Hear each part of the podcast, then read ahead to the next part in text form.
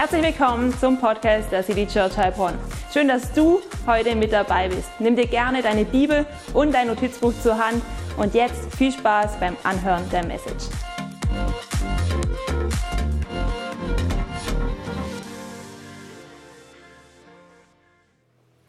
So gut, dass du da bist. Ich freue mich so richtig auf den Gottesdienst heute. Wem ist heute warm genug hier drin? Come on. Was für ein Win, hey. So gut, gut, dass du dich auf den Weg gemacht hast, gut, dass du online mit am Start bist. Wir sind in einer Predigtserie zum Thema Save the Date. Worum geht es? Es geht um Beziehungen, es geht um Singleness, es geht um Dating, es geht um deine Ehe, es geht um all diese Themen in dieser Serie. Und wir haben letztes Mal schon reingeschaut in ein Thema und wir haben uns die Frage gestellt, welche drei Charakteristiken braucht es auf jeden Fall für deine Beziehung aus der Sicht Gottes? Und wir haben über einiges geredet, zum Beispiel, dass es braucht, dass wir eine feste Identität haben in Jesus, wenn du als Christ unterwegs bist. Hey, dass es einen gesunden Charakter braucht. Über solche Dinge haben wir gesprochen. Und heute wollen wir einen Schritt weiter gehen. Und der Titel der heutigen Predigt erlautet, fünf rote Flaggen für deine Beziehung. Schau mal, wir haben dir, ich habe dir so, eine rote, so rote Flaggen mitgebracht. Ja? Und vielleicht kennst du das noch nicht. Das ist ein Begriff, der ein bisschen aus dem Englischen kommt. Was ist eine rote Flagge? Was ist eine Red Flag? Und ich habe mal so gegoogelt und ausnahmsweise kam die Stuttgarter Zeitung mit einer guten Definition. Also nichts gegen die Stuttgarter Zeitung, aber normal werde ich dort nicht so oft hingeführt. Und dort hat es äh, so geheißen, wenn umgangssprachlich von Red Flags die Rede ist, sind Dinge gemeint, die auf ein erhöhtes Risiko hinweisen. Vermehrt wird der Begriff in der Jugendsprache und der Netzkultur für, ne für Themen im Dating-Bereich eingesetzt. Also das passt. Es geht um das Thema Beziehungen und eine Red Flag ist etwas, oh Achtung, da könnte ein Risiko auf dich warten, deswegen muss man eine Fahne wehen. Ja? Und deswegen wollen wir heute gemeinsam durch fünf Red Flags hindurchgehen. Und weil ich es liebe, wenn ihr euch mitbeteiligt, möchte ich äh, euch ermutigen. Wir wollen gerne eine Umfrage machen. Und ich möchte dich fragen, aus göttlicher Perspektive, was denkst du ist eine Red Flag für eine Beziehung? Ja? Also wie sieht aus deiner Sicht eine göttliche Red Flag aus für eine Beziehung? Und lass uns da mal mitmachen, schreibt alles Mögliche rein. Ich bin gespannt, was ihr alles für, ähm, für Perspektiven darauf habt. Und weißt du, ähm, das Interessante ist, wenn du, wenn du nicht im Dating bist, dann gibt es auch Red Flags für dich, die ein Killer für deine Beziehung sein können, wenn du eine von Gott gesegnete Beziehung haben möchtest. Und bei diesen Red Flags, da ist es immer so, dass wenn wir sie bei jemand anders sehen, dann ist es ganz einfach, sie zu identifizieren. Ja? Da denken wir, oh, bei denen, hey, guck mal, wie es da schief geht. Ja? Aber wenn es dann bei uns um, um, uns geht, dann ist es oft so, dass wir voll den blinden Fleck haben, dass wir gar nicht merken, dass da eigentlich eine Red Flag in unserer Beziehung ist. Und ich denke, jeder hat schon mal diese äh, Situation vielleicht miterlebt, wo in deinem Umfeld Leute zusammengekommen sind zu einer Beziehung und du hast gedacht, hey Mann, das geht ja mal gar nicht, das passt ja bei denen überhaupt nicht. Du hast eine Red Flag gesehen Du hast gedacht, wow, die, die Leute, die sollten vielleicht gar nicht zusammengehen und du hast ein ungutes Gefühl gehabt und vielleicht hast du dann in diesem Moment aber auch gar nichts gesagt. Und das Interessante ist, du siehst es immer voll einfach bei anderen. Und ich bin jetzt mal gespannt, was ihr alles für Red Flags zusammengetragen habt. Einige haben schon gescannt. Und lass uns mal schauen ähm, auf die Ergebnisse. Was habt ihr für Red Flags zusammengetragen? Was denkt ihr, sind aus göttlicher Perspektive Red Flags für eine gute Beziehung? Lass uns mal umswitchen zu den, zu den Ergebnissen. Ja, wir kriegen das gleich hin. Ich, ich, ich kriege gleich einen Hinweis von der Technik, wenn es soweit ist. Und weißt du, was ich dir mitgeben möchte, ist folgendes. Wenn, du, wenn es um diese Red Flags geht und überhaupt um, den, um das ganze Themenbereich Beziehungen, dann ist es oft so, dass, dass wir dann das hören, ja, aber meiner Meinung nach. Und es ist total gut, dass wir in einem Land leben, wo wir Meinungsfreiheit haben. Aber ich möchte dich ermutigen, wenn du ein Christ bist, dann geht es nicht darum zuerst, dass du deine Meinung kundtust, sondern es geht darum, herauszufinden, was die Meinung Gottes ist. Weil die Meinung von Gott ist keine Meinung, sondern es ist ein Prinzip. Und in vielen, vielen Dingen, in den meisten Dingen, auch im Bereich Beziehungen, da hat Gott keine Meinungen kundgetan, sondern göttliche Prinzipien, die gesetzt sind. Und die rauszufinden, das ist so wichtig. Und einige haben hier schon ähm, haben einiges geschrieben. Hier ist ganz groß, Eifersucht ist eine Red Flag, ja. Eifersucht haben einige geschrieben. Dann hat jemand geschrieben, äh, Pizza. His parents. His parents, ja, eine Red Flag könnten sein, die, die Eltern, die Ich-Zentriertheit, körperliche Grenzen, Unehrlichkeit, ja. Hier steht Pornografie für Beziehungen, nicht gut, ja. Vertrauen, wenn es nicht da ist. Mangel an Intimität, nicht Christ steht hier. Sex vor der Ehe, Lüge, isst gerne Pizza Hawaii, ja. Wer war das? Wir können gemeinsam Pizza essen gehen. Sehr gut, sehr gut. Lästern über, lä lästern über andere. ja, du siehst, ey, es gibt einige Red Flags aus Gottes Sicht, die für eine Beziehung gar nicht gehen. Und ich glaube, diese Red Flags, die sind, die sind ganz wichtig, wenn du anfängst zu daten. Aber ich glaube, dass jede Red Flag, die beim Dating relevant ist, die ist auch noch für dich relevant, wenn du bereits in einer Beziehung bist, wenn du bereits in einer Ehebeziehung bist und du kannst daran arbeiten. Deswegen lass uns alle gemeinsam mit offenen Ohren daran gehen und lass uns wirklich herausfinden, was sind die göttlichen Prinzipien. Lass uns versuchen, erst die göttlichen Prinzipien zu finden und dann mit Meinungen zu kommen. Bevor du nicht fünf göttliche Prinzipien gefunden hast, lass uns versuchen, unsere Meinung zurückzustellen. Auf deiner Meinung liegt kein göttlicher Segen. Auf jedem göttlichen Prinzip liegt ein übernatürlicher Segen drüber. Das ist so wichtig, ja? Das heißt, wenn du mit Jesus unterwegs bist, wenn du dich dafür interessierst, versuch mal herauszufinden, was Gott darüber zu sagt. Stell deine Meinung zurück und dann komm zurück und schau, wie das mit deiner Meinung ist, ob die vielleicht angeglichen werden darf. Und wir, wir, sind, wir sind heute in der Church und deswegen möchte ich, dich, möchte ich einladen, dass du versuchst, auch wenn du noch kein Christ bist, der wo sagt, yes, ich glaube das alles und du hier bist, das feiere ich, versuch dich mal in die Perspektive hinein zu versetzen, ah, wie, wie, wie es sein würde, wenn du schon ein Christ wärst. Wie würde es sein, wenn du schon ein Christ wärst? Weil ich bin froh, dass du da bist, ja? Und ich glaube tatsächlich, die erste Red Flag, über die man nachdenken muss, ist folgende. Nämlich, wenn die andere Person nicht beständig Jesus nachfolgt. Das kann so eine Red Flag sein. Ich habe hier fünf Fahnen mitgebracht und das Jesus nachfolgen, das ist eine von den Red Flags. Das kann zu einem Problem werden für deine Beziehung, wenn es eben nicht der Fall ist. Ja? Und warum ist das so? Weißt du, das hängt damit zusammen, was es bedeutet, wenn jemand Jesus nachfolgt. Da gibt es viele sogenannte Misconceptions, ja, also äh, Vorstellungen, die nicht adäquat sind. Viele denken nämlich, dass Jesus nachzufolgen ist einfach nur ein Teilbereich deines Lebens, so wie ein Hobby. So wie ich fahre gerne Motorrad und dieser folgt halt gerne Jesus nach. Aber die Sache ist die, Jesus nachzufolgen, das ist etwas so fundamental Tiefes, das kannst du gar nicht mit einem Hobby vergleichen. Es geht so tief in dein Herz, in deine Persönlichkeit rein wie nichts anderes. Deine Beziehung zu Jesus, sie geht zum Beispiel über alle Lebensphasen hinweg. Ob du jetzt Single bist, ob du dein Studium abgeschlossen hast, du verheiratet bist, du Kinder hast, deine Beziehung mit Jesus geht über all diese Phasen hinweg. Dein Hobby vielleicht nicht, aber deine Beziehung zu Jesus ja. Deine Beziehung zu Jesus, ist vor allem auch tiefer und leidenschaftlicher als jedes dieser Hobbys. Hobbys kommen und gehen. Du kannst es nicht mit Motorradfahren vergleichen, mit Laufen gehen, selbst nicht mit Fußball oder mit Reisen oder mit Autos restaurieren oder sonst irgendetwas. Deine Beziehung zu Jesus, sie geht viel, viel tiefer. Du hast eine Frage, wir können nachher darüber reden.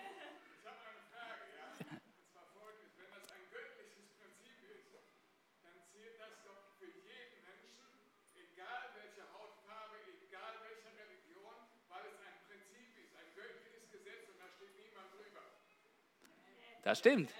Natürlich.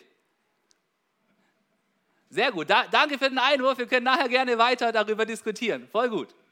Also, pass auf.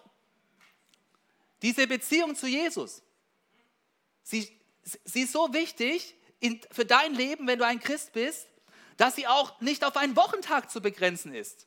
Du kannst nicht sagen, ja, meine Beziehung zu Jesus, die mache ich nur am Sonntag. Und deswegen kannst du ja am Sonntag machen, was du willst sondern deine Beziehung zu Jesus, die findet jeden Tag statt. Montag, Dienstag, Mittwoch, Donnerstag, Freitag, Samstag und eben auch Sonntag. Sie, sie beschränkt sich auch nicht auf irgendeinen Freundeskreis, dass du sagen kannst, naja, deine Beziehung mit Jesus, die findet ja nur mit deinen Christenfreunden statt, sondern deine Beziehung mit Jesus, die geht in jede Beziehung mit hinein. Du nimmst deine Beziehung mit Jesus auch mit auf deinen Arbeitsplatz zum Beispiel. Und weißt du was, deine Beziehung mit Jesus ist auch etwas, über das du nicht nur manchmal redest, sondern du redest überall darüber, weil es dich so begeistert, weil es für dich so wichtig und weil es für dich so grundlegend ist. Denn eines ist wahr, schau mal, Menschen reden am meisten über das, was sie am meisten schätzen, oder? Das, was die Menschen am meisten schätzen, darüber reden sie automatisch am allermeisten. Und wenn du ein leidenschaftlicher Nachfolger von Jesus bist, dann wirst du überall über Jesus reden wollen. Es ist halt nun, ein, nun einmal so, ja? Deswegen ist es so wichtig, sich im Bereich Beziehungen darüber im Klaren zu sein, dass wenn du mit Jesus unterwegs bist, dass sich das dann in deinen Beziehungen überall zeigen wird und dass es total wichtig ist. Deswegen, wenn du eine Beziehung mit jemand eingehst, der jetzt kein Jesus-Nachfolger ist, dann ist eine reale Konsequenz dessen davon, dass es immer wieder zu kleinen Spannungen, zu mittleren Spannungen und zu größeren Spannungen kommen wird. Warum? Weil dein Hobby, was ja kein Hobby ist, sondern deine Jesus-Nachfolge, weil sie so umfassend ist, dass es immer wieder für Reibungspunkte sorgt. Und davon spricht Paulus auch in der Bibel. Da liegt ein biblisches Prinzip dahinter und lasst uns einen Vers lesen, den wir im zweiten Korintherbrief finden. Und dort heißt es, macht nicht gemeinsame Sache mit Menschen, die nicht an Christus glauben und daher andere Ziele verfolgen als ihr. Gibt es irgendeine Gemeinsamkeit zwischen Licht und Finsternis?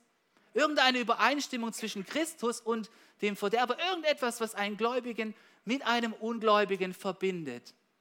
Und bevor du auf die falsche Idee kommst, Paulus will nicht sagen, dass jeder, der nicht Jesus nachfolgt, dass der ein finsterer Mensch ist, sondern dass wir unter dem Einfluss stehen von den Dingen, wo wir selber unseren Maßstab setzen.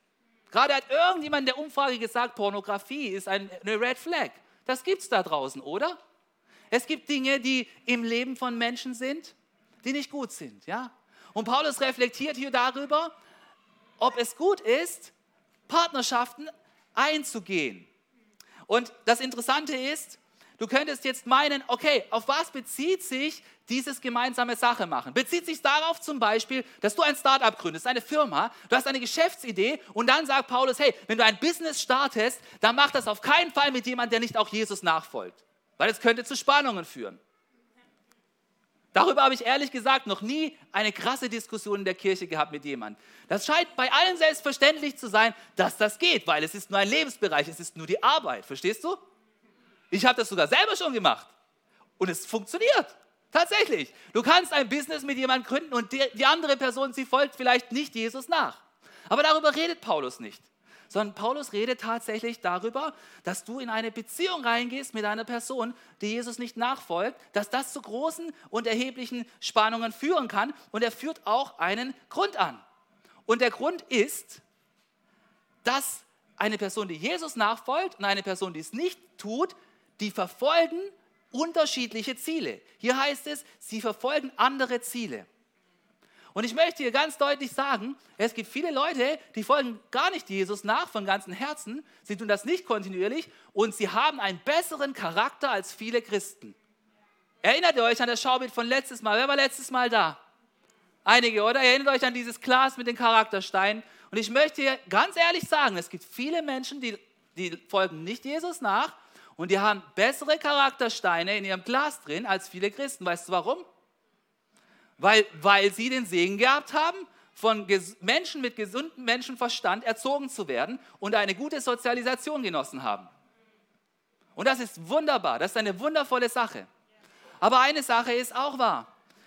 Jesus nachzufolgen bezieht sich nicht nur auf den Bereich der Nächstenliebe. Die Nächstenliebe ist, Charakterbausteine zu sammeln, sich ordentlich zu verhalten. Aber Gott hat immer schon für uns vorgesehen, dass wir zwei Dimensionen der Liebe haben. Das eine ist horizontal zu den Mitmenschen und das andere ist vertikal. Du darfst Gott lieben. Gott wünscht sich von ganzem Herzen, dass du auch ihn liebst. Und weißt du, was ein Nachfolger von Jesus tut? Er liebt seine Mitmenschen und leider ist er manchmal dann nicht mal so gut wie andere, die keine Christen sind. Das ist sehr schade. Das ist nicht das, was Gott geplant hat. Aber dann ist ein Nachfolger von Jesus auch jemand, der Gott anbetet, ja? Der ist in einem Setting, wie wir heute im Gottesdienst sind und singt das von ganzem Herzen. Er sagt nicht, oh, die haben sich da ein paar Texte überlegt, dass wir irgendwas zum Ausformulieren haben mit unserem Mund, ja?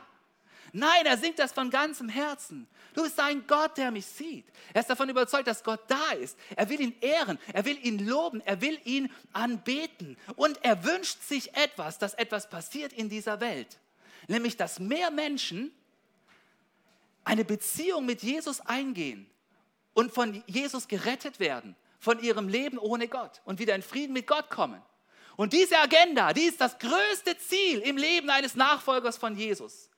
Die ist so groß und so wichtig, dass du die nicht aus seinem Leben rausnehmen kannst und dass die in jeden Lebensbereich mit reingeht. Und aus diesem Grund sagt Paulus, mach keine gemeinsame Sache mit jemandem, wo das nicht der Fall ist, sondern wirst, sonst wirst du erhebliche Spannungen erleiden müssen. Und der Bibel heißt es in einer anderen Stelle in Amos wie folgt. Wandeln wohl zwei miteinander, es sei denn, dass sie übereingekommen sind. Das ist eine rhetorische Frage. Wenn zwei miteinander auf einem Weg gehen wollen, dann müssen sie vorher sich eins geworden sein, dass sie auf diesem Weg gehen wollen. Und so ist es auch in der Beziehung. In der Beziehung musst du dir im Klaren werden, wo du gemeinsam mit diesem Beziehungsschiff hingehen möchtest. Und wenn du kannst natürlich so eine Beziehung führen. Aber weißt du was? Immer dann, wenn die allertiefsten, die existenziellsten Fragen deines Lebens auftauchen, dann ist es dein Glaube, der dir den tiefsten Zuspruch gibt. Mein Vater wird demnächst 80. Gestern Abend habe ich ihn besucht. Und dann sind auch solche Gespräche gekommen wie, ich weiß nicht, wie lange ich noch leben werde. Soll ich vielleicht was in mein Testament reinschreiben? Und dann kommen unweigerlich solche Fragen. Was kommt denn danach, nach diesem 80-Sein? Was kommt denn danach? Und dann ist es ein entscheidender Unterschied, ob du weißt, dass Jesus dir ewiges Leben geschenkt hat und du es weißt oder nicht. Oder wenn deine Kinder krank sind und du die Ursachen dafür suchst, warum es ausgerechnet deinen Kindern passiert. Oder du irgendein Schicksal hast, es ist immer dann, wenn es um die tiefsten und existenziellsten Fragen geht, doch nicht um dein Business oder Geld oder sonst irgendwas oder Urlaub. Nein, um die tiefen, wirklichen Fragen in deinem Leben. Dann ist es dann, wo es auf deinen Glauben ankommt. Und dann ist es auch dann, wo es am schwierigsten ist, diese Spannung auszuhalten, wenn deine Antwort so ist und die Antwort des anderen ist in einer anderen Richtung. Und deswegen redet Paulus so. Was bedeutet das jetzt konkret? Es bedeutet konkret, dass ich dir empfehlen kann, nicht nur empfehlen, sondern dass ich dir dieses göttliche Prinzip mitgeben möchte. Wenn du eine Beziehung anbahnen möchtest, dann möchte ich dich ermutigen, dass wenn du ein Christ bist, wenn du keiner bist, bitte versteh, versteh das mal ein bisschen aus der Perspektive des Christen. Dann möchte ich ermutigen, dass du auf das göttliche Prinzip setzt, jemanden zu suchen, dessen tiefsten Überzeugungen auch darauf gegründet sind, dass sie Jesus nachfolgen. Denn eines ist auch klar. Schau mal, wenn du ein Geschäft anbahnst, dann gibt es übelst krasse Regeln, was für Geschenke du annehmen darfst, oder? Wer kennt diese Regeln? Viel, ein Geschenk im Umfang von wie viel darf ein Beamter annehmen? Ja, gibt es da eine Zahl in Euro? 30 Euro, 30 Euro Geschäftsessen und sowas, ja? 30 Euro. Wenn du über 30 Euro hinweggehst, dann, dann ist das Beeinflussung, oder? Jetzt habe ich eine Frage an dich. Wenn du dir wünschst, dass eine Person, die dir am Herzen liegt, dass sie Jesus kennenlernt und du sie durch eine emotionale Beziehung mit dir beeinflusst, wie authentisch kann sie dann für sich selber entscheiden, ob sie das wirklich will? Im Vergleich zu 30 Euro. Hammer, oder? Hey, die Antwort ist, du weißt genau, was die Antwort ist. Die Antwort ist gar nicht. Sie kann das gar nicht objektiv für sich selber entscheiden, weil sie total befangen ist, nämlich von dir, von deiner emotionalen Beziehung mit dieser Person. Deswegen, wenn du dir wünschst, dass jemand Jesus kennenlernt und du in einer Dating-Beziehung bist oder jemand ins Auge fasst, der noch nicht mit Jesus unterwegs ist, weißt du, was wirklich liebevoll ist? Liebevoll ist, wenn du dieser Person erlaubst, dieses Prozess, Jesus kennenzulernen, ohne deine emotionales Dazwischenfunken für sich alleine herauszufinden. Weißt du, warum das so wichtig ist? Ich, ich, ich rede jetzt mal ein bisschen aus dem Nähkästchen als Pastor. So oft habe ich schon Leute kennengelernt, die haben gesagt, hey, mein Partner ist total offen für diese Sache. Aber der Partner, der denkt dann oft, es bezieht sich nur darauf, dass du sonntags zwei Stunden in den Gottesdienst gehst. Ich habe gerade versucht, dir mitzuteilen, dass das nicht der Fall ist, wenn du Jesus wirklich nachfolgst. Es ist überall Es ist überall in deinem ganzen Leben, der Schule, in deinen Finanzen, am Montag, Dienstag, Mittwoch, in deiner Kindererziehung, bei Trauer. Überall ist Jesus mit drin, sorry. Lass doch deinen Partner, den du ins Auge gefasst hast, selber Jesus kennenlernen, ohne dass du ihn emotional beeinflusst. Oft ist es passiert, sorry, und du hast es auch schon gesehen, dass du sagst, mein Partner ist so offen und die Offenheit war dann auf drei oder sechs Monate, wo er dir gefallen wollte, weil du ihn emotional beeinflusst hast. Lass deinen Partner selber Jesus kennenlernen und lass ihn selber in Jesus wachsen. Und wenn es dann danach, ein halbes Jahr oder ein Jahr danach der Fall ist, dass du immer noch diesen Partner für dich siehst, dann geh da weiter, wenn du in einem, wenn du in einem Dating-Setting unterwegs bist. Aber bitte, bitte sag nicht, dass das ein objektives Setting ist und die Person ja ganz bestimmt durch dich zu Jesus findet. Weißt du, die, die Bibel hat gar nie dieses Konzept erfunden, was heute überall rumschwirrt, dass du mit jemandem eine Beziehung eingehst, ja, wie so, du wirfst da einen Ring um, ha, zack, und dann ziehst du ihn zu dir und dann sagst du, jetzt lernst du hier in diesem Ring, lernst du jetzt Jesus kennen, ja? Das ist nicht das Konzept, das sich die Bibel überlegt hat. Das ist ein Konzept, wo Leute sich überlegt haben, die leider keine weise Entscheidung treffen. Das ist nicht ein, etwas, wo du in der Bibel finden kannst und wo Gott sagt, hey, das wird auf jeden Fall so klappen. Es ist nicht, es ist nicht russisch Roulette. Es funktioniert manchmal, aber es gibt keine göttliche Garantie darauf, dass es funktioniert. Deswegen, wenn du Christ bist, und ich möchte gleich nochmal zu dir reden, wenn du noch kein Christ bist, ich möchte dir Folgendes sagen. Gib niemandem dein Herz, wenn Gott nicht ihr Herz hat. Das ist das Wichtigste für eine Beziehungsanbahnung aus christlicher Perspektive. Gib niemand dein Herz, wenn Gott nicht ihr Herz hat. Und ich möchte, ich möchte tatsächlich, ich möchte dich tatsächlich ermutigen, dich an dieser Stelle zu fragen, die Person, die du ins Auge gefasst hast, oder auch wenn du jetzt schon mit jemandem in einer Ehebeziehung bist, frag dich mal, wie leidenschaftlich und konsistent folgt dein Partner Jesus nach? Da kannst du dich raten. Wenn ich Ratings mache, ich immer von 0 bis 10, 10 ist immer das Beste. Wie leidenschaftlich und konsistent folgt dein Partner Jesus nach? Und überleg dir mal, wo ist da das Rating? Bei dir, wo musst du den Kreis setzen? Wenn du, dies, wenn du die U-Version offen hast in dieser App, dann schreib da rein unten den Kommentar, das ist dein Kommentar, der bleibt bei dir. Schreib da eine Zahl rein. Und dann überleg dir, was das für dich bedeutet. Wenn du in einer Ehebeziehung bist, versuch das zu steigern. Wenn du in einer Datingbeziehung bist, dann versuch alle Optionen zu schauen. Ehrlich. Alle Optionen zu schauen, die vielleicht für dich dran sind.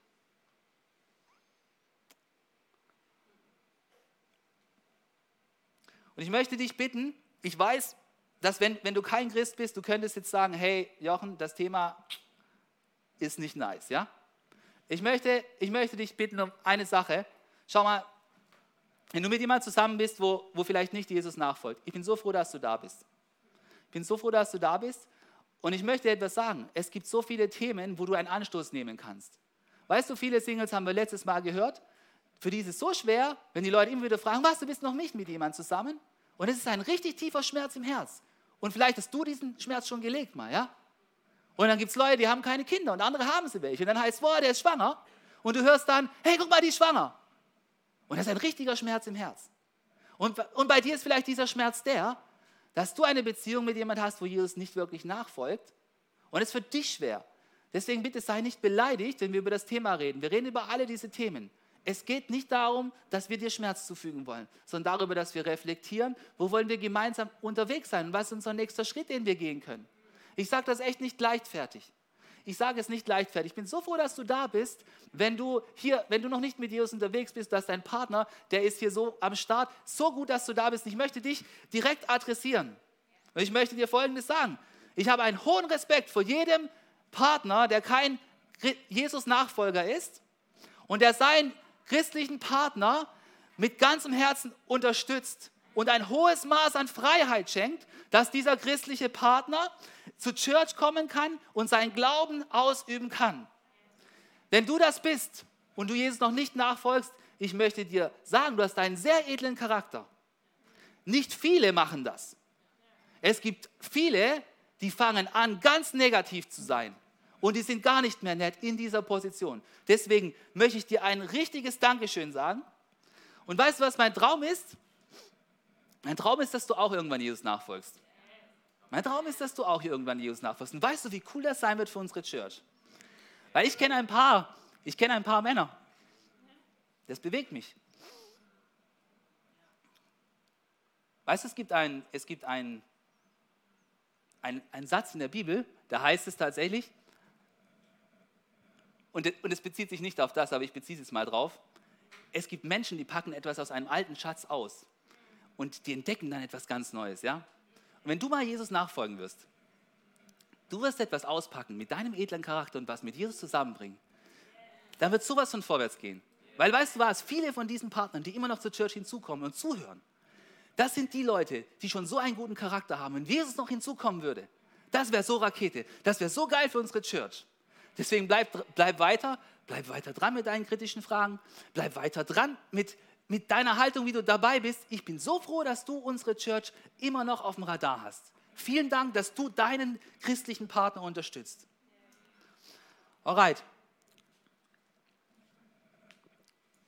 Es gibt, es gibt noch ein paar Red Flags, die wir heute besprechen wollen.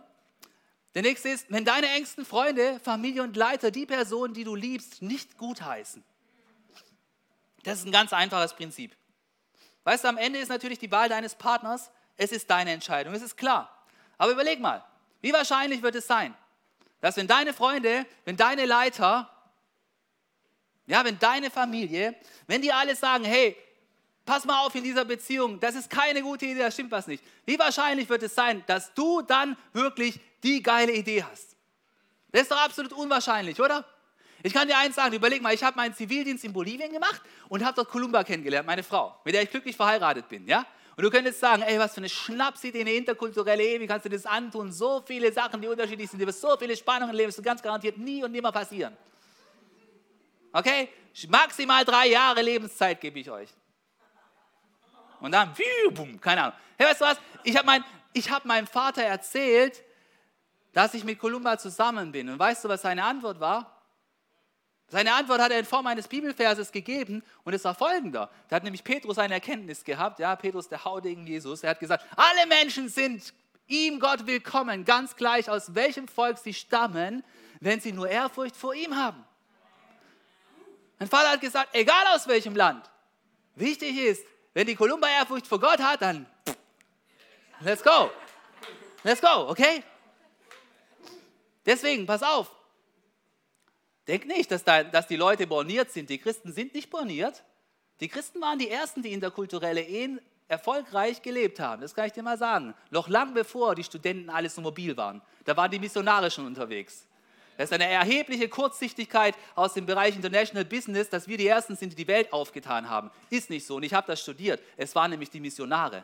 Das waren die Ersten, die das Interkulturelle gelebt haben. Und zwar Jahrhunderte davor schon. Nicht erst wir, die wir zwei Auslandssemester gemacht haben super. Und ich gehöre dazu, ja? Ähm, nein, pass auf, lass uns den Ratschlag unserer Freunde, lass uns die von ganzem Herzen mit in Betracht ziehen. Schau mal, in den Sprüchen da heißt es, duftendes Öl und Weihrauch erfreuen das Herz. Genauso wohltuend ist der gute Rat eines Freundes. Bezieh doch den Rat eines Freundes ein, wenn es um deine Beziehungen geht. Wenn du ohne deinen Rat unterwegs bist, wenn du ohne diesen Rat unterwegs bist, dann ist die Wahrscheinlichkeit hoch, dass du in die falsche Richtung gehst. Der, wo immer eigensinnig sein Ding macht, der ist nicht gut unterwegs. Ja, ich habe da eine andere Meinung. Ist ja interessant, dass du plötzlich eine andere Meinung als alle deine Freunde hast. Du was nennt man dickköpfig und uneinsichtig. Und Leute, wir lachen jetzt, aber wie oft ist es in Beziehungen so, wir genau sehen, da ist jemand mit einer Red Flag unterwegs, alle sehen es und du sagst, das ist meine Entscheidung. Ja, renn doch rein. Pass auf. Achte doch auf den Rat deiner Freunde. Nimm den doch wirklich wahr. Als ob deine Freunde alle, allesamt aus Neid und Missgunst diesen Rat dir geben würden. Weil sie dir es alle nicht gönnen, dass du jetzt in diesem Glück der Beziehung bist. Alle haben es jetzt auf dich abgesehen. Alle zusammen, dein ganzes Netzwerk. Die meinen es jetzt alle mit dir böse. Alle haben, sind nur eins im Sinn, dir eine drauf zu kloppen. Haben sie doch, überlegt doch mal. Kann doch nicht sein, oder? Sowas von unwahrscheinlich. Bezieh den Rat von deinen Freunden mit ein. Und da möchte ich dich bitten, dass du auch den Rat von guten, reifen christlichen Leitern mit einbeziehst. Das muss nicht immer ich sein, da gibt es auch noch andere. Aber überleg mal, dass es auch Leute sind, wenn du ein Christ bist, die mit Jesus unterwegs sind. Ja? Guck mal, in Römer, äh Quatsch, in Sprüche 12, Vers 15, da heißt es, der Weg des Narren erscheint in seinen eigenen Augen recht, der Weise aber hört auf Rat. Der Narr denkt immer, wow, meine Idee, die ist so cool, ja? Ich muss das jetzt unbedingt angehen, ja? dann gibt es immer die dollsten Sprüche. Oh, Gott hat mir da ein ganz klares Zeichen geschenkt. Gott hat mir ein ganz klares Wort aus seiner Schrift geschenkt.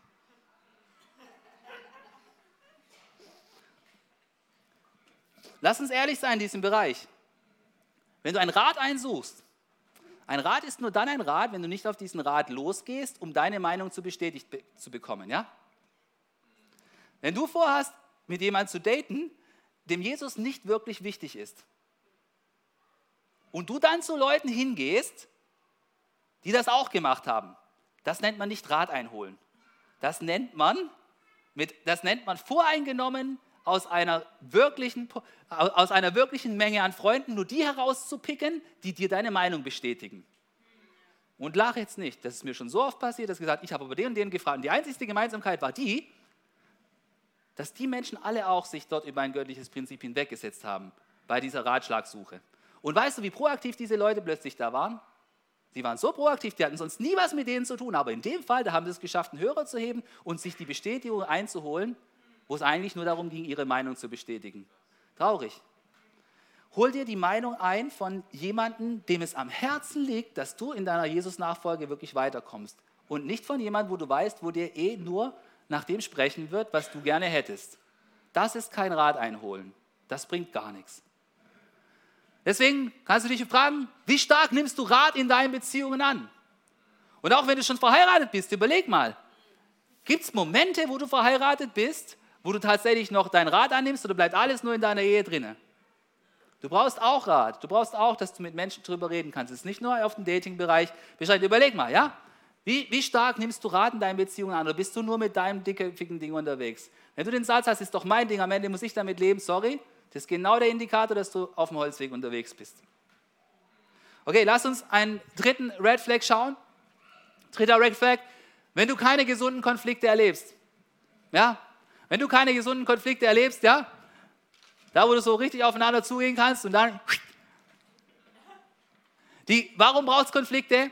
Wenn du, wenn du mit jemandem zusammengekommen bist und du sagst, hey, wir streiten nie, weißt du was? Dann hast du mit, de, mit, mit deinem Partner bisher nur in der sogenannten Public Arena, ja, im öffentlichen Bereich, wo jeder schickimicki rausgeputzt ist, äh, was zu tun gehabt, ja? Was ist die Public Arena? Die Public Arena ist der Gottesdienst, ist, wenn du gemeinsam Fußball spielen gehst, ja gut, das ist schon fast wieder gut, Eislaufen gehst und all diese, diese wunderschönen Dinge, die man zusammen unternehmen kann, wo jeder das Beste von sich zeigt. Und dann gibt es natürlich nie Streit, ja? Das ist super. Aber weißt du was? Wenn du noch nie Streit erlebt hast, dann hast du noch gar keine richtige Beziehungstiefe erlebt. Und dann kann ich dir nur empfehlen, dass du mal etwas machst, wo auch Streit aufkommt, ja? Komm zum Beispiel mal zu einer Arbeitsaktion hier in der Church, da gibt es immer Streit, ja? Da kann, da, da kann man immer streiten, wie die richtige Weise ist, wie man etwas zu machen hat. Nein, das muss man auf jeden Fall so machen. Nein, nein, nein, das muss auf jeden Fall so gemacht werden. Das gibt immer Streit. Oder komm zum Dekorieren. Ich verspreche dir, es gibt Streit. Beim Dekorieren ist ganz definitiv Streitpotenzial da. Da kann man Monate danach sich noch dran erinnern. Es war bisher immer so, wird auch immer so sein. Komm einfach zu einem Dekoprojekt mit hinzu. Ja? Oder, oder, oder spiel einfach bei einem Brettspiel mit, ja? Wo man verlieren kann. Und dann, dann wirst du auch merken, wie, wie, wie das Konfliktpotenzial von deinen angedachten Beziehungspartner ist, ja? Weil weil da gibt es dann sehr interessante so Reaktionsmuster und so, gell? Also ihr wisst, was ich meine. Okay, deswegen, ähm, schau mal, wenn es um Konflikte geht, da gibt es ja, gibt's ja zwei verschiedene große Achsen. Es gibt auf der einen Seite die Vermeider, die wollen jeden Konflikt ums Verrecken vermeiden, ja, wie der Schwabe so sagen würde, ja. Und äh, dann gibt es natürlich die anderen, ähm, da gibt es die anderen, die reagieren bei den Konflikten ja so richtig explosionsartig was? Ja, da geht es da geht's so richtig. Und wenn, wenn die Reaktion deines Partners, den du so in Betracht ziehst, oder auch wenn du schon mit jemandem zusammen bist, in dieser Weise immer extrem ist, dann gibt es da eine Red Flag, ja? Und dann musst du überlegen, was bedeutet das für mich? Soll ich daran arbeiten oder ist es überhaupt dran, da weiterzuarbeiten, ja? Und pass mal auf, in der Bibel, da gibt es Beziehungstipps zu diesem Thema. Und da heißt es, denkt daran, meine lieben Geschwister, jeder sei schnell bereit zu hören. Hören, wir reden ja so gern, ja? Aber jeder lasse sich Zeit, ehe er redet und erst recht, ehe er zornig wird. Denn der Zorn des Menschen bewirkt nicht, was vor Gott recht ist. Jetzt schau, wenn wir das mehr leben würden, dann wäre es für unsere Beziehungen so gut. Und weißt du, es gibt introvertierten Zorn und extrovertierten Zorn. Und einer ist nicht besser als der andere. Weißt du, was eine reife Person gelernt hat? Eine reife Person hat gelernt, was? Habe ich neulich in einem Buch gelesen, fand ich so gut. Sie hat gelernt, ihren Zorn zu fühlen. Gefühle sind etwas, das Gott uns gegeben hat. Du fühlst deinen Zorn. Ja? Er ist da. Ich fühle mich zornig. Aber weißt du, was du nicht tust? Du sagst nicht, ich bin jetzt zornig. Und weil mein Zorn mich jetzt lenkt, kann ich nicht anders, als das rauszulassen. Ich muss es ja irgendwo rauslassen. Oder ich bin jetzt zornig, ich muss mich jetzt zurückfühlen. Nein, eine weise Person, was tut sie? Sie fühlt ihren Zorn und dann lenkt sie ihren Zorn, so dass er nicht einfach nur rausgelassen wird. Sie lässt sich nicht von ihrem Zorn instrumentalisieren. Du wirst nicht kopflos wegen deinem Zorn. Du fühlst ihn, ich fühle diesen Zorn, aber ich lenke ihn in weisen Wegen, okay? Und das ist so wichtig. Und wenn du jetzt anschaust, du willst mit jemandem daten, du datest schon mit jemandem und du merkst dann, hey, diese Person, immer wenn es einen Konflikt gibt, dann ist die tagelang, manchmal sogar wochenlang zornig, introvertiert oder extrovertiert, gerade egal, dann ist das eine Red Flag, okay? Da gibt es ein Problem in der Konfliktfähigkeit. Und bei, den, bei, bei diesem Thema, da gibt es immer zwei Seiten, wo du, ähm, wo du quasi runterfallen kannst. Du, du, du kannst explodieren oder du kannst dich halt zurückziehen. Und es kann sein, dass wenn die Person noch nicht konfliktfähig ist, Weißt du, was dann vielleicht das bessere Übungsfeld ist? Vielleicht ist das bessere Übungsfeld, erstmal in deinen Freundschaftsbeziehungen deine Konfliktfähigkeit zu üben, bevor du dich auf eine Beziehung einlässt. Weil warum sollst du gleich deinen Beziehungspartner damit verletzen, wenn du es noch nicht mal mit deinen Freunden gelernt hast? Also überlege dir, wie konfliktfähig ist die Person, auf die du dein Auge geworfen hast oder die Person, mit der du gerade datest. Hier hast du wieder die Möglichkeit, dich zu raten. Wie ist die Konfliktfähigkeit bei deinem Partner? Ja? Und auch wenn du schon verheiratet bist, überleg das auch mal für dich. Wie ist die, wie ist die Konfliktbewältigungsform bei deinem Partner und wie gut funktioniert das bei euch? Und fang dann daran an zu arbeiten, wenn es da noch Steigerungspotenzial gibt und dir das ganz wichtig wird. Ja? Okay, nächste Red Flag für von Gott gesegnete Beziehungen, wenn du es schwierig findest, der anderen Person zu vertrauen. Das war gerade vorhin ja auch auf der Umfrage drauf. Schau mal, in äh, Römer, Quatsch, in 1. Korinther, heute habe ich Bibelstellenverdreher drin. In 1. Korinther 13, 7 heißt es, Liebe erträgt alles, in jeder Lage glaubt sie, immer hofft sie. In einer Beziehung, da ist es doch normal, dass wir einander vertrauen können, oder? Da, wo Liebe ist, da sollte man einander vertrauen können. Und ich glaube, ein großer, ein großer Red Flag ist, wenn wir der anderen Person nicht wirklich vertrauen können. Jetzt, was gibt es da für praktische Bereiche zu? Das erste ist, der Bereich der Treue. Es kann sein, dass dein Partner überaus attraktiv ist. Ja? Kann sein, dass zum Beispiel dein Mann so ein richtiger äh, Frauenschwarm ist. Ja? Einer, wo immer die Frauen sich außenrum finden und die finden es richtig toll. Wow, toller Typ, der ist total nett, kann voll gut reden und alles. Und du, du kannst ihm nicht vertrauen, du bist dir nicht sicher, was das bedeutet für deine Beziehung. Ja? Kann ja auch sein, dass das andersrum ist, dass deine Frau so überaus schön ist, ja? Und du vertraust nicht, dass deine Frau mit dieser natürlichen Attraktivität gesund umgeht. Ja? Du kannst ihr nicht vertrauen. Jedes Mal, wenn sie sich auch nur 90 Sekunden mit einem anderen Mann unterhält, drehst du fast durch. Ja? Sowas gibt es auch. Ja? Du vertraust dann nicht. Oder wenn du das Gefühl hast, du bist in einer Dating-Beziehung oder, oder du siehst jemanden im Blick, dass jemand versucht, sich die Optionen offen zu halten. Ah, da sieht man so ein bisschen, dass er immer versucht zu netzwerken und da und ja und da wird immer eifrig geschrieben und da aber auch. Dann ist kein richtiges Vertrauen da. Du bist dir nicht sicher, ob die Person wirklich sich auf dich einlassen möchte. So wichtig, dass du deiner, dein, deinem Partner vertrauen kannst, wenn es um die Treue geht. Ja? Wenn das nicht der Fall ist, dann stimmt etwas Fundamentales nicht. Red Flag solltest du angehen. Ja? Oder nehmen wir einen anderen Bereich, nehmen wir den Bereich der Finanzen. Wie sieht es aus mit deinen Finanzen? Glaubst du, du kannst deinem Partner vertrauen, wenn du nie Einblick in die Finanzen bekommst? Alles wird quasi offengelegt, über alles können wir reden. Wir können über Sex reden, wir können über Urlaub reden, wir können über Konflikte reden, aber wenn es Finanzen ist, dann ist das Ding geschlossen, du kriegst gar nichts mit, ja?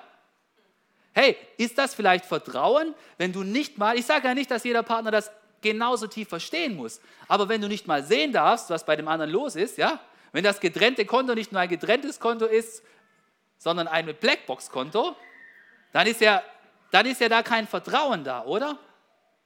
Wenn du zum Beispiel ein Business hast und dein Partner darf nicht mal sehen, wie es in deinem Business zahlenmäßig läuft, ist das dann Vertrauen? Dann vertraust du ja nicht. Dann sagst du, hey, wir können Beziehung haben, aber im Thema Geld bist du raus, ja? Das ist eine, das ist eine Red Flag. Dann kannst du dich auch fragen, kann ich der Person vertrauen, wenn ich in Schwierigkeiten bin? Kann ich mich dann auch auf diese Person verlassen? Ja, und wenn es um dieses Thema geht, dass wir Vertrauen haben, dann kannst du auch auf zwei Seiten runterfallen. Es kann die Seite geben, dass du überhaupt keinen Einblick gibst. Du, du, du, willst gar nicht mitteilen, wie es in deinen Finanzen aussieht. Hey, wenn du datest eine Weile, irgendwann müsst ihr auch über Finanzen reden. Und dann wäre es vielleicht relevant zu wissen für den anderen Partner, wenn du 1000 Euro auf dem Konto hast oder wenn es 70.000 sind. Irgendwann musst du ja mal drüber reden, oder?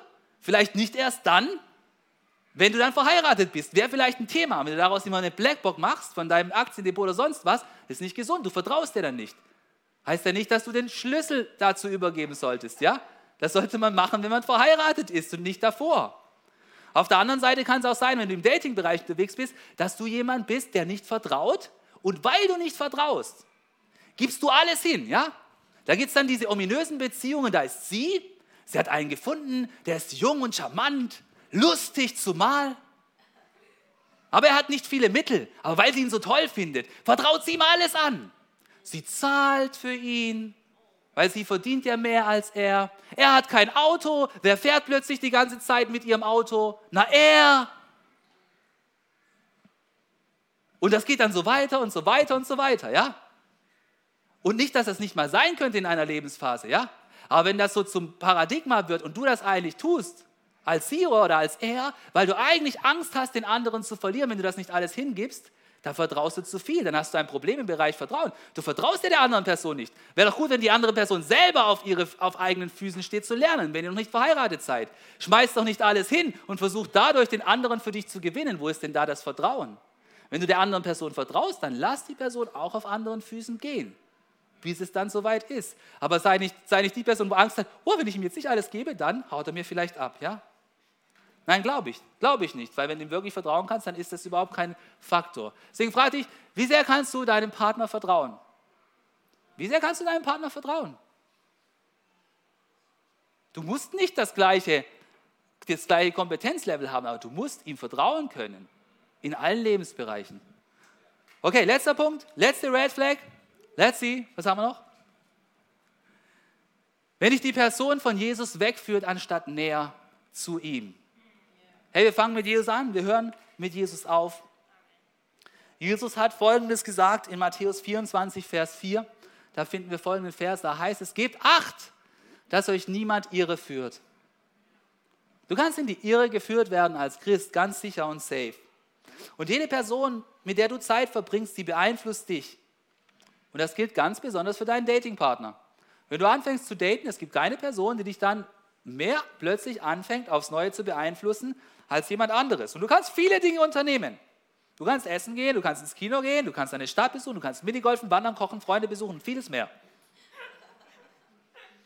Und das ist alles gut und richtig. Doch weißt du, was die entscheidende Frage ist? Nicht, ob dein Partner dich auf eine Reihe von schönen Aktivitäten mitnimmt. Ist alles gut und recht. Sondern die entscheidende Frage ist, bringt mich mein Datingpartner näher zu Jesus oder führt er mich weg von ihm? Das ist die entscheidende Frage, die du dir stellen solltest. Und ja, da gibt es Erfahrungen, die zeigen, dass sich dein Datingpartner von Jesus wegbringen kann. Ist zum Beispiel für deinen Datingpartner es wichtig, dass Sonntag der Tag des Herrn ist und dass du zum Gottesdienst gehen kannst? Oder legt er dort die Aktivitäten hin, die er mit dir unterwegs und tun will? Oder ist deinem Datingpartner wichtig, die Bibel tiefer kennenzulernen, der Bibel zu lesen? Und motiviert er dich dazu? Oder ist deinem Datingpartner wichtig, dass er die Gaben, die er hat, dass er sie einsetzen kann fürs Reich Gottes und dienen? Ist deinem Datingpartner wichtig, großzügig zu sein und freut er sich, wenn du in die Church hineingibst? Oder möchte er in sein Reich hinein zu, hineingeben und in seine Dinge investieren? Lebt dein Partner einen Lebensstil voller Leidenschaft für Jesus? Ist er zum Beispiel auch offen für einen Missionseinsatz oder für Bibelschule? Oder hat er nur einen Urlaubsstil voller Leidenschaft, wo es darum geht, die Hotels alle schon vorher auszusuchen und das das größte Projekt in seinem Leben ist? Wenn du ehrlich bist und dich fragst, wo dein Datingpartner dich hinführt oder auch dein Ehepartner, und du merkst, er führt dich weiter weg von Jesus, dann ist es etwas, was rot weht, wo du dir darüber Gedanken machen solltest, wo es wichtig ist, dass du dir dessen bewusst wirst. Der, in, Im Psalm gibt es einen Vers, der hat mich echt überrascht in der, in der Vorbereitung. Da sagt der Psalmist, haltet euch fern von mir. Wen meint er damit? Und er sagt, ich will die Gebote meines Gottes befolgen. Er meint jetzt nicht nur eine Beziehung, aber er meint einfach jede Person, die in deinem Leben Einfluss gewinnt und dich davon abhält, die Gebote Gottes zu befolgen. Da möchte ich nicht von tiefer beeinflusst werden. Deswegen, wenn du merkst, dass dein Datingpartner dich wegführt von Jesus, dann solltest du das ganz kritisch anschauen. Deswegen, ein letztes Mal, rate dich bitte, führt mich mein Partner näher zu Jesus? Simple Frage, führt er mich näher zu Jesus?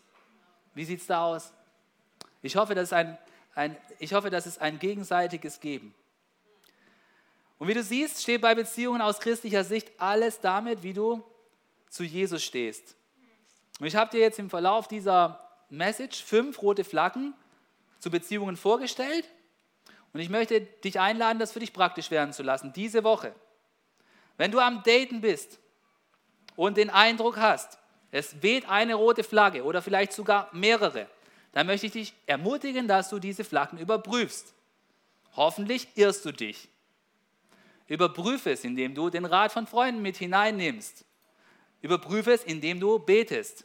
Wenn man datet als Christ und merkt, dass da rote Flaggen wehen, dann ist eine Sache auch eine legitime Option, nämlich die, dass du zu dem Ergebnis kommst, diese Beziehung kann für mich so nicht weitergehen, weil es für mich nicht gut ist. Für die tiefsten Überzeugungen in meinem Leben ist es nicht gut. Und dann kann man auf eine würdige und nicht fiese Weise, sondern auf eine würdige Weise auch mal eine Beziehung in einem Dating-Setting beenden. Weil weißt du, es kommt nicht darauf an, dass du in jedem Fall die Person, die du datest, heiratest, sondern es kommt darauf an, dass du die richtige Person heiratest. Deswegen, Dating ist, um herauszufinden, ob das tatsächlich stimmt. Das ist ein Setting, das man auflösen kann und aufs Neue probieren kann. Das ist nicht gegen Treue aus der Bibel, sondern das ist weise zu sein aus Sicht der Bibel. Und wenn du eine enge Beziehung mit jemand hast und du bist nicht in diesem Thema gerade unterwegs, aber du siehst genau, hey, diese Person ist gerade dabei, in etwas hineinzuschlittern und du siehst genau, da wehen die roten Flaggen und die Person will es nicht sehen. Dann sei nicht dieser Freund, wo es genau sieht und nichts sagt, sondern mach einen Kaffeetermin mit deinem Freund aus und sag ihm ehrlich, was du siehst. Das ist deine Pflicht, das zu tun. Renn dich dann nachher hinten herum und lamentiere, wie schade das alles ist. Wir alle kennen das, oder? Wir alle kennen das. Und wenn du in der Ehebeziehung bist und du hast auch mitgedacht, ich hoffe, du hast nicht abgeschaltet. Ich weiß, es war jetzt ein bisschen auch interessant, immer hin und her zu switchen. Aber wenn du gemerkt hast, hey, meine Konfliktfähigkeit, eigentlich reden wir nicht drüber, dann fang an drüber zu reden, ja? Mein Vertrauen zu meinem Partner, ja, tatsächlich, da gibt es Bereiche, wo ich eigentlich meinen Partner gar nicht reinsehen lassen will, dann fang an, das anzugehen, ja? Fang an, das Vertrauen wieder aufzumachen auf alle Lebensbereiche. Und lass uns eins nicht vergessen, hey, mit Jesus in der Mitte einer Beziehung, da hast du das beste und das tiefste Fundament für eine Beziehung, die es gibt. Und deswegen, komm, lass uns beten, dass unsere Beziehungen durchdrängt werden von der Gegenwart von Jesus. Egal, ob wir Singles sind, verheiratet oder Familien. Amen. Komm, lass uns aufstehen und wir wollen gemeinsam beten. Herr, wir beten zu dir,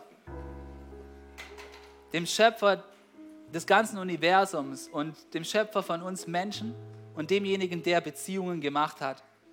Und bitte lass uns begreifen, dass auf Beziehungen, in denen wir dir, Jesus, nachfolgen, ein ganz besonderer Segen liegt. Wir wollen einander ermutigen, näher zu dir zu kommen, Jesus. Und wir wollen lernen, göttlichen Rat anzunehmen von unseren Freunden, die auch dir nachfolgen, Jesus.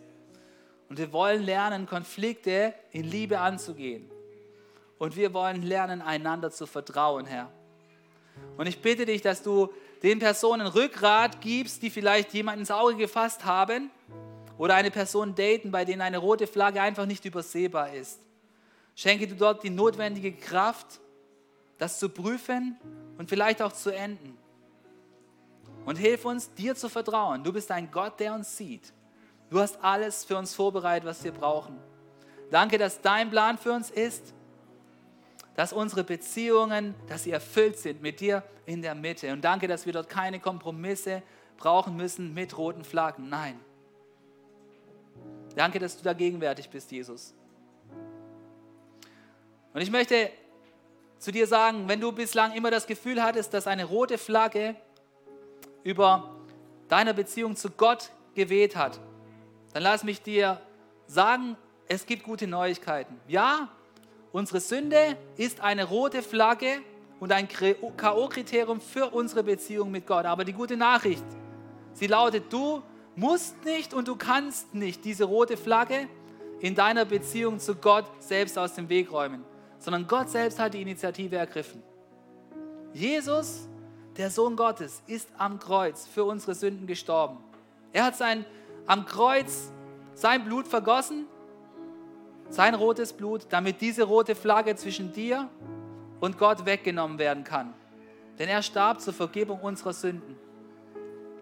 Mit seinem Blut hat er sein Leben für unsere Beziehung mit Gott eingesetzt.